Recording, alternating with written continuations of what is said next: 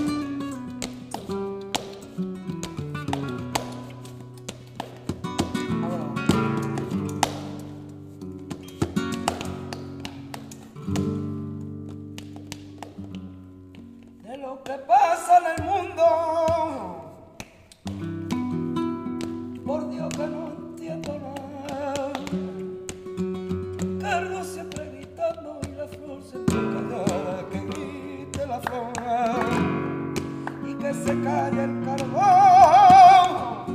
Y todo el que sea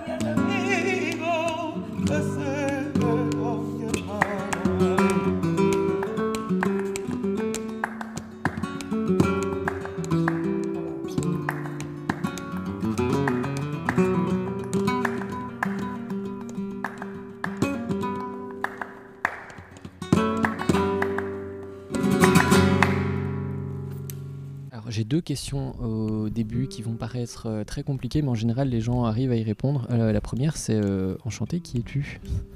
Ah, ça c'est une question compliquée. Qui suis-je? Je pense qu'on essaye tous d'y répondre à cette question. Et le spectacle qu'on vient de présenter, La Poeta, essaye aussi d'y répondre.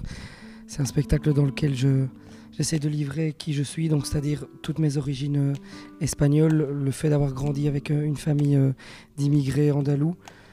Il faut savoir que c'est mon grand-père qui m'a transmis tout, tout cet héritage du, du flamenco.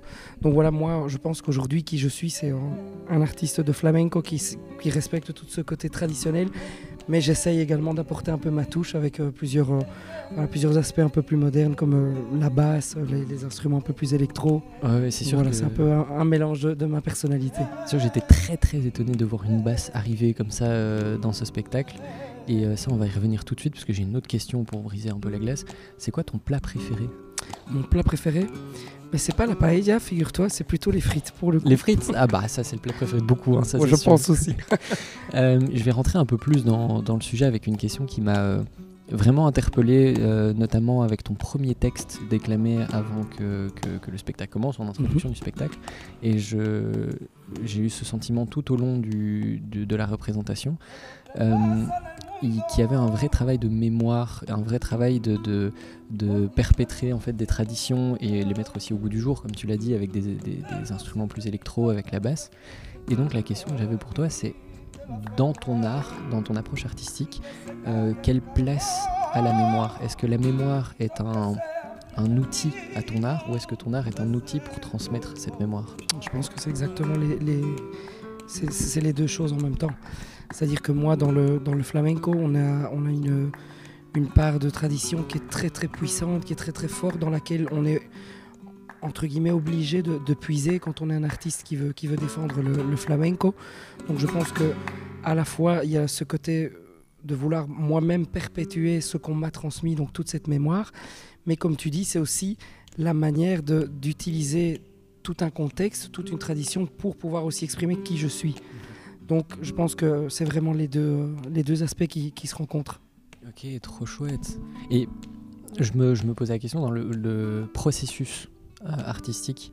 euh, Est-ce qu'il y a une part plus importante justement de tradition euh, par rapport au modernisme Parce qu'au final, on a, on a assisté à un spectacle qui était vraiment moderne, avec pourtant euh, bah, tout le, le bagage traditionnel euh, qu'on connaît du, du flamenco, qui est de... bah, qui- qui est séculaire, hein. ça fait des, des- des centaines d'années que c'est un, un genre qui est, qui est- qui est prédominant dans, dans les pays, dans les pays hispaniques. Mhm. Et donc justement pour toi, dans ta démarche, est-ce que tu favorises la mémoire ou justement ce- ce- ce- cette mise à jour en quelque sorte? À- en vrai dire, je favorise vraiment les deux parce que c'est très compliqué de, de me situer entre les deux parce que comme, comme je te le disais, donc le, le- pour moi la tradition c'est extrêmement important de, la, de pouvoir la transmettre. Tout ce que je chante dans le, dans le spectacle au niveau mélodique euh, est vraiment traditionnel. Donc ça c'est quelque chose à, laquelle je, tiens parce que c'est vraiment la base, c'est ce qu'on m'a transmis. Donc je- j'essaye de me défendre aussi en tant que chanteur de flamenco, mais pas que. Donc je ne me limite pas qu'à ça et j'essaye d'aller beaucoup plus loin en, apportant parfois certaines, autres choses également au niveau vocal.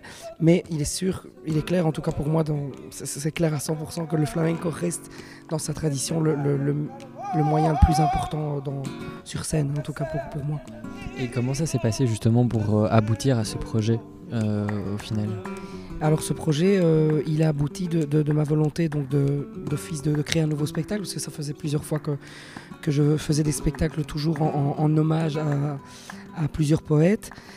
Et ici, je me suis dit, tiens, j'ai pas envie de m'arrêter sur euh, cette euh, lancée, parce que la, poésie est quelque chose qui vraiment m'intéresse, et c'était notre, euh, notre point commun avec, avec les deux artistes qui m'accompagnent sur scène, donc Federico à la danse et, et Dani à la, à la guitare.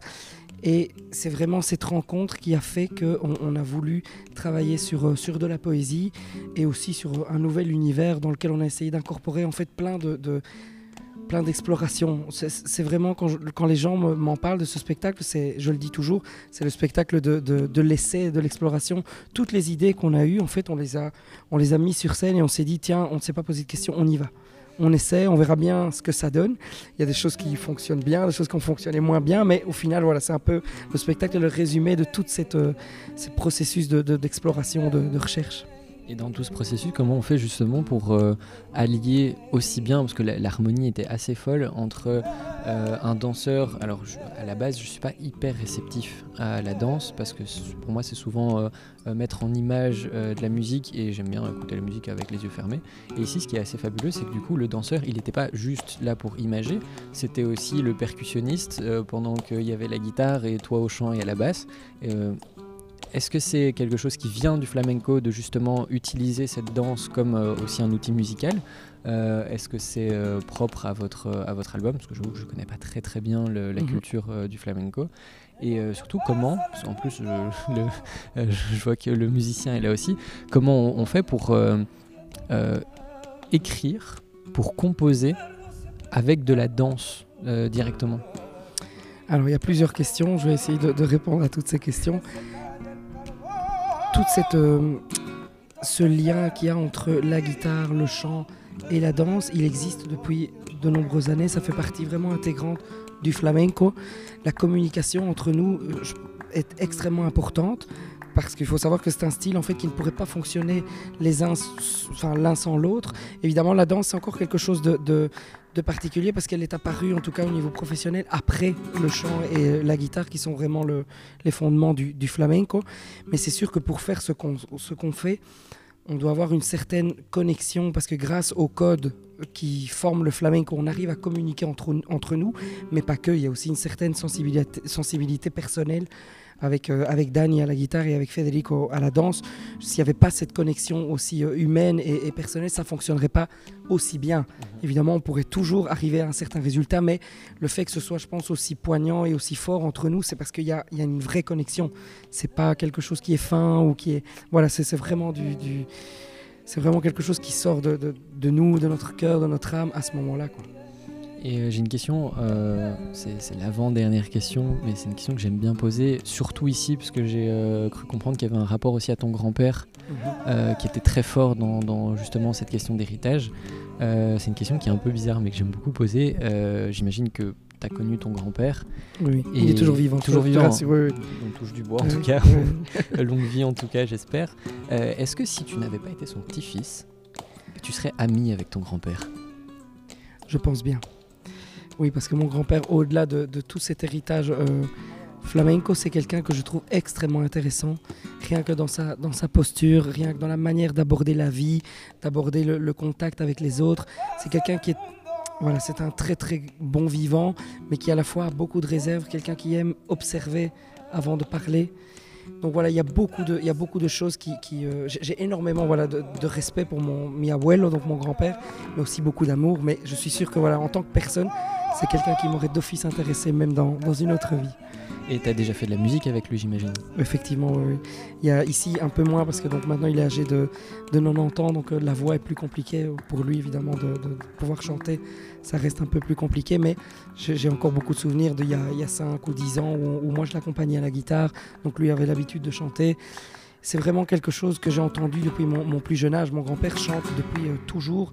Et comme je dis toujours, c'est sa part en fait d'Andalousie qui- qu'il a dû quitter, mais qu'il a emmené avec lui ici et qu'il a essayé de transmettre à ses enfants, donc à ma maman et, à moi. Et, tout ça s'est perpétué de génération en, génération, chacun avec ses, sensibilités. Mais, euh, voilà. À défaut d'avoir ramené le soleil de l'Andalousie, il a au moins ramené la musique. Et c'est peut-être le plus important au final. Parce que Je le pense soleil, bien. on peut prendre la voiture, la musique, euh, Exactement. c'est mieux qu'elle soit ici. Euh, j'aimerais, avant, avant de vous demander euh, comme, où on peut vous retrouver, avant cette question-là, j'aimerais juste savoir si tu voulais bien nous déclamer un petit poème en, en espagnol. Mais je, vais vous, je vais vous citer alors le, le poème que je, que je déclame dans le, dans le spectacle Poeta. Le poème s'appelle Mater, donc euh, je vais vous le faire en espagnol. Chouette. Donc c'est Mi tierra, mi tierra eres tú. Mi gente, mi gente eres tú. El destierro y la muerte para mí están a donde, a donde no estés tú. Y mi vida, dime mi vida qué es si no eres tú? Merci beaucoup. Où est-ce Merci à vous. où est-ce qu'on peut vous retrouver? Est-ce que vous produisez encore en Belgique? Euh, votre album Il Alors pour le moment, euh, le, le spectacle, donc c'était la, la dernière date ici à, à Mons, un moment euh, magique sincèrement. Mais euh, évidemment, ça va continuer parce qu'on a tous les trois euh, la volonté de, de- de repartir en fait de cette même base, Poeta, avec à la fois de nouveaux apports. Donc on va essayer de, de moderniser encore le spectacle, de l'amener encore ailleurs avec d'autres d'autres ajouts. Donc je pense que ça va, ça va continuer. Il y aura sans doute un, poè- un Poeta version 2. Trop bien. Vous avez des réseaux sociaux? Donc vous pouvez moi me retrouver euh, sur, euh, sur Facebook principalement, donc Esteban Murillo, et mon site web c'est pareil, donc estebanmurillo.com. Trop Et cool. n'hésitez pas, il y a aussi toutes les, toutes les informations de, de Dani Barba qui sont sur mon site aussi, avec, euh, avec Federico aussi, pareil. Trop chouette. Merci beaucoup pour Merci ce à vous petit pour échange. Ça m'a fait plaisir.